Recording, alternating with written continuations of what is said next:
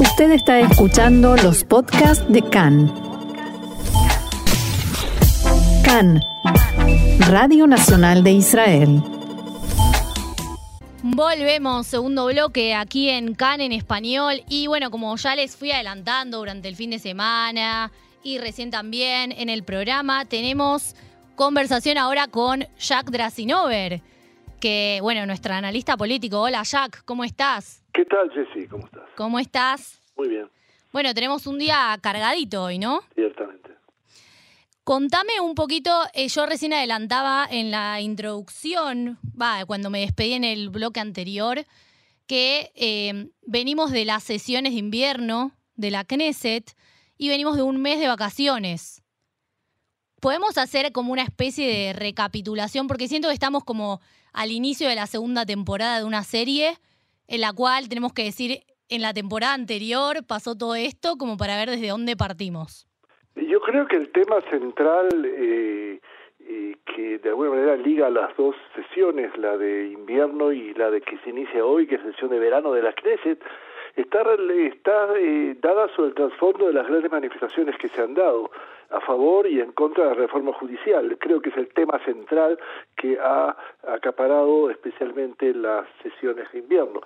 El problema es que eh, ahora que empezamos el... eh, eh, la sesión de verano tenemos dos temas centrales. Uno es la aprobación del presupuesto del año 2023, que tiene una fecha límite, que es el fin de mayo, el 29 de mayo, eh, fecha en la que se debe aprobar este presupuesto. Ahora, eh, eventualmente eh, parece ser claro que la coalición, teniendo 64 bancas, eh, tiene asegurado eh, esta aprobación, pero no es tan no es tan simple. Claro, ahí hay un conflicto, ¿o no? Y Con los sectores es que ultraortodoxos. Ciertamente, el problema es interno dentro de la coalición, porque hay varios grupos que condicionan su apoyo a, mm, a temas que deben ser aprobados antes eh, eh, que el presupuesto. Uno ejemplo. es la negociación con los partidos ortodoxos eh, o llamados Haridim, Mm. que han eh, especificado claramente que están interesados y eh, en eso han condicionado su apoyo a la reforma, en que se plantee la ley que reduce el- el- la edad de liberación del ejército, es decir, del, del- del servicio militar, de la obligación del servicio militar, de los 26 años en los que hoy los eh, jóvenes eh, eh, ortodoxos que no eh, trabajan y que se plantean la necesidad de eh, estudiar la Torá por Sí. ley eh, para poder de alguna manera no hacer el servicio militar, eh, quieren reducirlo a 21 años. Y esto básicamente que eh, tiene no poca oposición dentro de sectores importantes en el Likud, porque es básicamente liberarlos de toda obligación y crea en la eh, en la eh, sociedad israelí una eh, sensación completa de eh, concreta de inigualdad. Sí, como de un favoritismo, ¿no? Hacia ciertos sectores, desligándolos de algún tipo de responsabilidad con respecto al ejército. No solamente eso, sino que eh, la ortodoxia con- eh, considera que si la Corte Suprema de Justicia lo veta, porque tiene derecho a vetar leyes que consideran que de manera contradicen las leyes básicas eh, que tiene Israel, eh, que es una especie de, eh, de sustituto de la Constitución escrita, pudiera exigir la eh, aprobación por ley anterior a la aprobación del presupuesto, por medio de la cual eh, se considera la aprobación de la ley básica del estatus del estudio de la Torah, eh, que lo que lo haría equivalente al servicio militar, y eso también tiene oposición Claro, dentro del podemos, podemos, ¿Puedes explicar un poquito qué es lo de, pues lo venimos hablando un poco en el programa, cuál es la ley básica del estudio de la Torá y después también la de ley de conscripción, que es la que venías hablando recién? Eh, son dos propuestas de ley eh, que están en el aire. Una es el est- el estatus que tendría el estudio de la Torah como un, digamos, sustituto para aquellos que no van a ir al ejército porque están estudiando la Torah en la yeshiva. Como estarían amparados en esa ley para decir no voy a al ejército. Si es que esto se aprueba, no solamente no voy al ejército, sino yo hago algo eh, importante Para el eh, porque la ley básica considera que el estudio de la Torah eventualmente es de la misma importancia, consideraría que sea de la misma importancia que el servicio militar. Eh, y esto tiene eh, serias oposiciones, obviamente en la oposición, pero también dentro de la coalición. ¿Cuáles son ahí los, las tensiones que, que corren entre, entre cuáles sectores y, cómo se desarrollaría esto? En el marco de sectores eh, que están obligados a ir al ejército, como eh, eh, todos los, los israelíes, mm. básicamente, eh, no solamente judíos, sino también beduinos, eh, cherkesim, etcétera, minorías que básicamente van al ejército, mientras que aquellos que estudian la Torah se ampararían en esta ley básica que decía no tengo obligación porque yo hago algo equivalente a eso. O sea, esto definitivamente genera una situación compleja y que a, la luz va a crear definitivamente el, el, planteo frente a la Corte Suprema, a la Corte Suprema, eh, la Corte de Justicia Suprema para poder vetar esta ley y esto es lo que eventualmente eh, quieren evitar en el marco de coalición. El problema es que no hay mucho tiempo y por otro lado eh, hay algunos digamos algunas señales de que dentro del Likud hay oposición muy fuerte a esta perspectiva. La pregunta es en qué medida eh, la supervivencia de la coalición va a ser más importante que otros eh, criterios que entonces se va a aprobar. Sobre esto quería preguntarte, porque recién mencionamos con el tema del presupuesto que eh, golpearía ampliamente al sector jardí, al sector ortodoxo. por ejemplo, cuando cerramos el, el, el final de las sesiones de invierno, teníamos en peligro la coalición porque Ben Gvir dijo que si frenaba la reforma él se iba y Netanyahu le dio la policía. Él pidió la policía, se la dio. Y ahora ¿Qué, va a pasar ahora con el sector ultraortodoxo? ¿Qué le van a dar a cambio de, digamos, que ellos se la jueguen a aprobar, a acompañar a la coalición en el presupuesto? Lo que ellos exigen es exactamente lo que yo he planteado, es decir, el, la liberación de, de, de, la obligación de ir al ejército a través de esta perspectiva de la población ley básica, del estatus de estudio de la Torah. Eso es lo que ellos quieren y obviamente de eso se desprende una serie de eh, situaciones relacionadas con el presupuesto como tal, es decir, eh, fondos, etcétera, para una serie de proyectos que se plantearían. también con asentamientos, ¿no? Y esto, pero no es el único condicionante, mm. porque acabas de mencionar a Ben mm. Hay otro condicionante que Ben plantea y es eh, y su partido Otzma Yehudit, y es que para que se reciba su apoyo a la ley de presupuesto se apruebe la pena de muerte para los terroristas, que es de alguna manera el caballo de batalla de Ben en toda esta perspectiva y que ha contado con la oposición cerrada de la consejera jurídica del gobierno eh, pero es mantenida eh, como un elemento condicionante. Y aquí lo que está detrás de esto es otro problema y es básicamente ver si no se ven señales de debilidad por parte de Netanyahu frente a sus socios de coalición, es decir, no frente a la oposición, sino frente a socios de la coalición. Desde el mismo partido, desde, el misma, desde la misma coalición. Creo que lo más me llamó la atención, y nos debe llamar la atención, es justamente la declaración de, de Rothman, eh, del que es presidente de lo que se llama la, Comisión, de Justicia de la Knesset, que ha planteado que la reforma eh, judicial es imprescindible para la sobrevivencia de la coalición. Y esto es mm. un, llamado de alerta eh, totalmente detallado. Yo agregaría algo más, y es que la importante y muy grande manifestación en favor de la reforma judicial eh, le plantea un dilema muy importante a Netanyahu. Es que por un lado está, eh, está, estaba necesitado de algún tipo de apoyo para presentar frente al marco interno y al externo que hay una importante, un importante sector de la población israelí que está a favor de la, de, la, de la reforma. Pero por otro lado, se vislumbra al final del túnel una luz roja de alerta, que es la aparición de Yair Levin, el ministro de Justicia, mm. como uno de los candidatos de lo que ya se ha iniciado en esa manifestación, que es la lucha por la sucesión de Netanyahu después que pase la etapa política de él. Y creo que Yair Levin se plantea como un elemento muy importante y que eh, a diferencia de los otros eh, que pudieran vislumbrarse, él dice, yo tengo una base política y son aparentemente los 200.000, 180 o 200.000 personas que, han ido a esta manifestación en Jerusalén. Y mm. creo que esto es un elemento de eh, dilema por parte de Netanyahu que me arriesgo a decir que estaría muy interesado en dejar en este momento la reforma un poco de lado, ah, eh, porque le afecta tanto, nos afecta tanto el aspecto interno como el aspecto externo. Las presiones de Biden recuerden algo muy importante, que es que en la manifestación eh, del día de ayer eh, de los grupos que se oponen a la reforma, se escuchó el mensaje de Pedro Sánchez, el primer ministro español, en su calidad de presidente de la Internacional Socialista, apoyando a los manifestantes. Eh, es algo que si a esto le agregamos también los mensajes claros del presidente Biden, del presidente americano, hmm. y, las declaraciones de no pocos primeros ministros y presidentes en el marco de la Comunidad Europea, este, dilema definitivamente va a estar eh, planteado de forma muy grave. Eh, eh tendrá que decidir eh, si va a, apoyar eh, la reforma, se va a encontrar con protestas internas y externas. Pero si la va a dejar de lado, creo que el peligro de la coalición vuelve a ser relevante en el sentido de que dentro de los socios de coalición van a decir esto es una condición sine qua non para poder seguir manteniendo la coalición. Y este es un dilema de, mucha importancia. Y acá hay algo peligroso, por ejemplo, que es, por ejemplo, no sé, tenemos eh, oposición, coalición. Dentro de la coalición, me estás contando y también lo fuimos contando en las noticias, hay problemas internos y ahora, por lo que entiendo, hay también problemas dentro del Likud, no?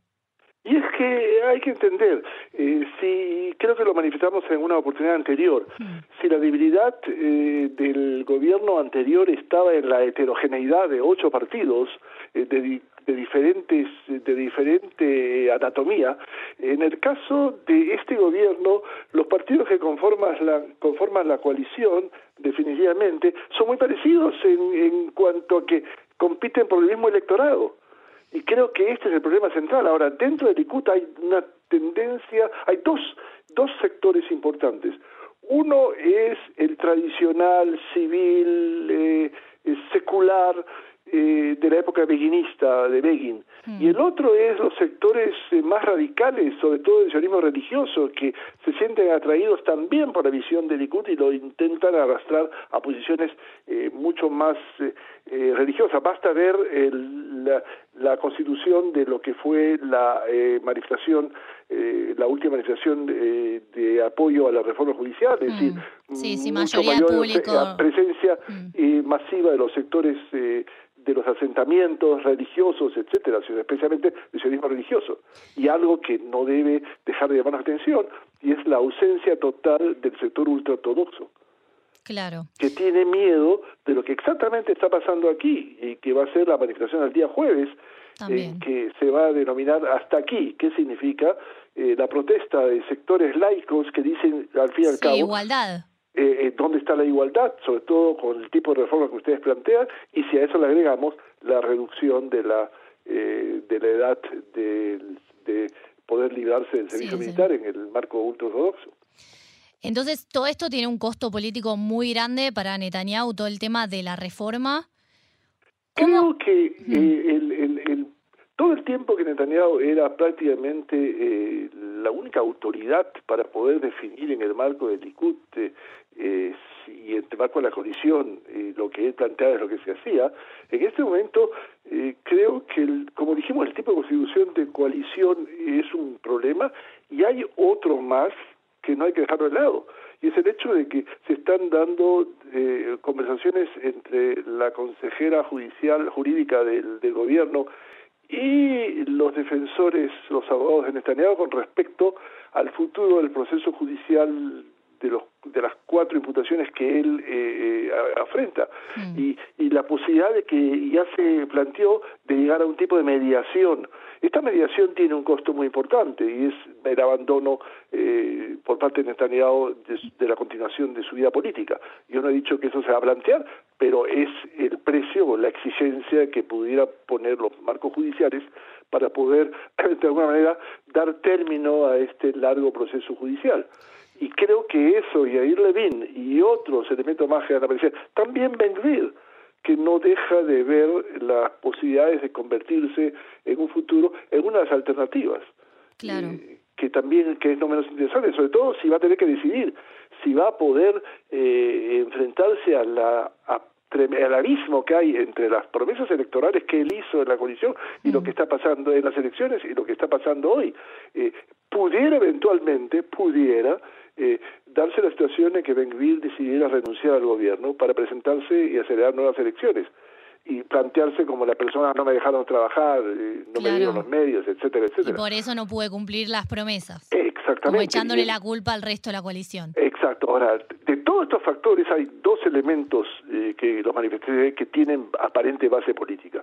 Y ahí la eh, que a pesar de su falta de carisma, eh, su acción en la, en la manifestación eh, plantea el hecho de que aquí hay una alternativa, y el otro es Ben eh, que a pesar de su reducción, de la reducción que ha tenido en las últimas encuestas electorales, también mm. Netanyahu, a propósito. Sí, sí, sí. El, el que más levantó fue Benny Gantz. Ciertamente que de alguna manera tiene también su propio problema, y es si va a ceder a las presiones de, de, de la PIT, de que a través de su masa plantean la imposibilidad de tener un tipo de arreglo o de mediación eh, en el marco de la reforma judicial, es decir, abandonar las, las conversaciones eh, que se dan en la Casa Presidencial mm. y, por otro lado, eh, o, de alguna manera forzar a una mediación que pudiera de buena manera llegar a una conclusión al respecto de hacer un tipo de reforma judicial mucho más leve, mucho menos incisiva, de lo que se planteó y creo que eh, esta va a plantearse como una eh, situación importante, sobre todo porque pudiera decidir, pudiera decidir el adelanto del próximo eh, evento electoral. Elecciones, claro. ¿Se puede llegar a dar eso eh, pensando un poco en la estabilidad de la Knesset? Como que vos lo que estás contando, ya vemos conflicto no solo en la reforma judicial, que es lo que venimos hablando hace muchos meses con vos y en las noticias y con mucha gente, también ahora con el tema del presupuesto, que tenemos intereses y tensiones dentro de la coalición, que tendría los números para aprobar el presupuesto, pero que, hablamos recién, hay intereses contrapuestos y promesas para entrar a la coalición que no se estarían cumpliendo. En este sentido, ¿cuál es la estabilidad de la Knesset y si puede llegar a darse que ocurra el que se adelanten las elecciones? Las, eh, eh, yo pienso que el presupuesto va a tener que aprobarse, se tiene que aprobar. Creo que en este momento no hay ningún partido que tiene interés en adelantar las elecciones eh, en el marco de los próximos meses. Pero me parece que el problema eh, no es la, la amenaza que pudiera tener la oposición al gobierno del Netanyahu, que con todos los datos importantes que eh, vemos en las últimas encuestas, no tiene la fuerza ni la eh, eh, solidez para poder en este momento afrontar un proceso así, pienso yo. Mm. ni siquiera ha podido tener un consenso con respecto a quién es el líder de la oposición. Cada vez que se habla del líder de la oposición, se tiene que de alguna manera entrevistar a más de un personaje, es decir, a Gantz y también a Lapid. Los dos se plantean esta Claro, porque digamos que está como Lapid como el líder de la oposición, pero el que está mejor en imagen es eh, Gantz en este momento. Y no solamente, y Gantz nunca ha reconocido el liderazgo de Lapid en esa coalición. Sí, también. Y además, eh, pero eh, respondiendo a tu pregunta, otro aspecto importante, si se va a disolver la coalición, si se va a, disolver el gobierno, va a ser únicamente por los conflictos internos en la coalición. Y menos todavía, pienso yo, eh, por lo que la oposición pudiera hacer y esto es hay que tomar en consideración. Por eso es que la desesperada acción por parte de Netanyahu, y lo ha dicho inclusive dos veces hoy día, de que está convencido que se puede llegar a un tipo de arreglo con la oposición en las conversaciones de la Casa Presidencial. No hemos escuchado el mismo tipo de, eh, de propuestas por parte de la oposición, no en la PIT ni no en GANS, que dentro de todo piensan que esta masiva eh, movilización de las manifestaciones en contra de la reforma, eh, de alguna manera eh, es el causante del hecho que la oposición empieza a resucitar después de un tiempo en que estaba prácticamente desaparecido. Claro. Y ya no nos queda tanto, tanto tiempo. ¿Cuándo se retomará la de verdad, digamos, la reforma? Porque ahora, como dijimos, tenemos un mes, hasta fin de este mes, de mayo, para terminar, darle todas las lecturas que faltan, las dos lecturas que faltan, al presupuesto. Luego de ahí se retomará la reforma o irán todo en paralelo?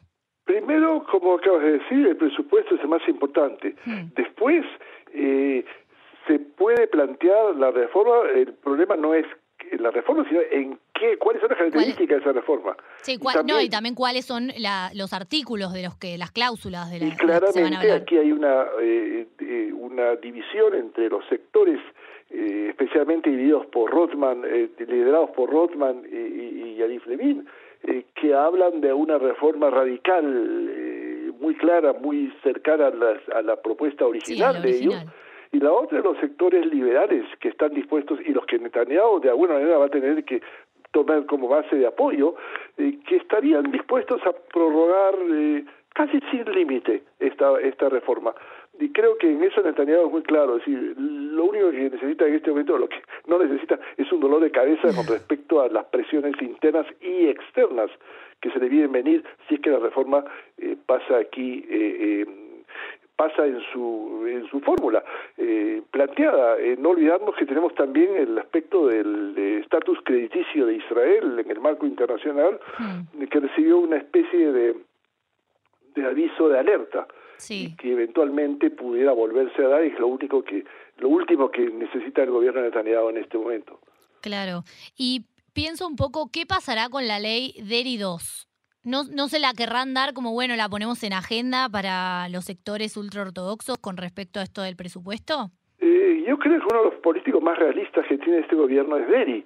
Y el hecho que ha dejado de presionar y de alguna manera inclusive ha nombrado a otra persona que pudiera ser el, eh, que va a ser el ministro de, de del Interior y de Salud, que era el cargo, el doble cargo que él tenía, definitivamente eh, significa que no quiere poner un elemento de tensión más, es decir, no quiere concentrar toda la crítica, especialmente los sectores seculares, en él, de manera que está esperando que bueno era ganar tiempo para ver eh, bueno, quizás descubrió que él puede de alguna manera eh, influir en el gobierno sin necesidad de estar en ese cargo. Claro, de otra forma, claro. Y entonces, por el momento, una vez que pase, son demasiados temas eh, de fuerte eh, división y discusión para agregar uno más. Y creo que Deli dio una marcha atrás. Antes exigía de inmediato, lo primero, aprobar justamente esto que se llama la ley Deli 2 que le permitiría volver a tener cargo de ministro. Claro. Pero eh, no, no, en las últimas semanas prácticamente ese tema lo ha dejado de lado. Hmm. Con respecto a las marchas, ya vamos por la semana número 17 de marchas. ¿Qué, ¿Qué balance podemos hacer de esas 17 semanas? También pensando que en la marcha del jueves a favor de la reforma judicial. ¿Cómo pensás que va a seguir esto y cómo impacta a nivel nacional e internacional? se ha convertido en el tema más importante de la agenda política en Israel, mm. tanto en el gobierno, que ha dejado de lado, en este momento estamos discutiendo la carestía de la vida y el alto de eh, la subida de precios en los alimentos y inclusive en los combustibles, aunque no en los términos en que se planteaba eh, al principio, mm. ah, pero de alguna manera el tema que abarca la discusión política también en la oposición es básicamente eso, la reforma judicial. Y, creo que por lo menos se ha dado eh, un elemento que para mí es el más importante, y es que Israel, que se pensaba que el electorado israelí eh, era pasivo, etcétera, salió a las calles, en los dos bandos, en aquel que aprueba la reforma y la apoya, y en otro que está en contra. Eh, eh, me arriesgo a decir que inclusive los detalles de la reforma parecen ser menos importantes que la aparición de dos eh, sectores, no tanto izquierda y derecha, que era el clase, la clásica división que se daba en Israel, mm. sino entre aquellos que están a favor y en contra de la reforma. Y creo que en el próximo proceso electoral, si es que se va a dar. Y en, muchos casos, perdón, perdón que me meta ahí, pero en muchos casos sin entender bien de qué se trata la reforma. Absolutamente. Porque ha pasado que hubo entrevistas en la televisión en la que se le pregunta a la gente en las marchas de qué se trata la reforma y no muchos pueden responder y en los dos bandos, básicamente. no, mm. no, pero por eso significa que, que esto tiene otro elemento más interesante que quizás podemos alguna idea eh, plantear y es la debilidad de los partidos políticos. Mm.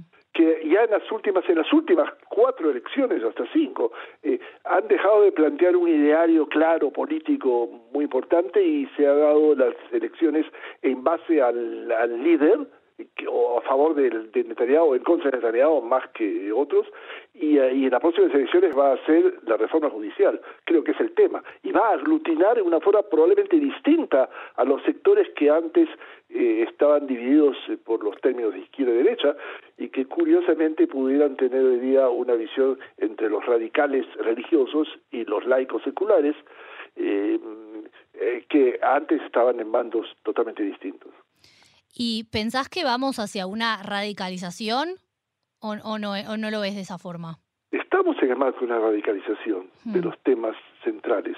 Eh, la reforma judicial es solamente la pantalla detrás de lo que está sucediendo y es sobre todo el tema que yo pienso que es principal en la agenda política israelí y es básicamente el conflicto entre laicos y religiosos. Claro. Eh, que eh, claro, lo que hay que definir en definitiva es qué es un Estado judío y qué es la democracia también, porque lo que pasa es que todos dicen democracia y después, bueno, nos dimos cuenta que el de al lado piensa que democracia es otra cosa, ¿no? Y creo que los, eh, los sectores se dividen entre aquellos que quieren una Israel moderna, eh, judía y democrática, mm. y, se encuentran frente a la dificultad, a pesar de que es posible y es claro hacerlo, y, tienden a apoyar más una visión democrática a cambio de sectores, de, a cambio de principios eh, basados en el marco religioso, mientras que otros piensan básicamente a la inversa, es decir, el elemento democrático es el más importante.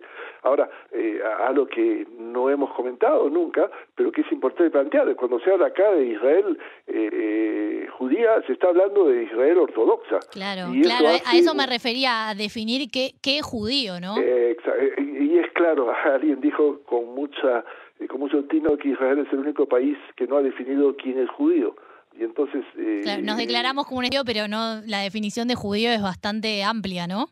O ambigua. Ciertamente. o depende para quién. Hace unos, unos minutos antes de empezar la entrevista escuché que, eh, en definitiva, eh, se aprobó el hecho de derogar el, el, decreto por el cual una un niño adoptado por una familia judía mm que él no era judío antes, tenía que pasarse que pasar su educación en el marco de una eh, familia judía religiosa ortodoxa. Eh, mm. yo, o sea, esto significa que básicamente hay un elemento de apertura frente a otros sectores, eh, conservador y reformista, mm. pero todavía estamos lejos de que esto pudiera estar en el mismo nivel. Falta camino. Bueno, muchas gracias, Jack. La verdad, me quedaría hablando, tenemos muchos temas de los que hablar, fuiste abriendo distintas puertas, pero ya se nos está acabando el programa. Así que te despido, hablamos la próxima seguramente. Eh, con, gusto.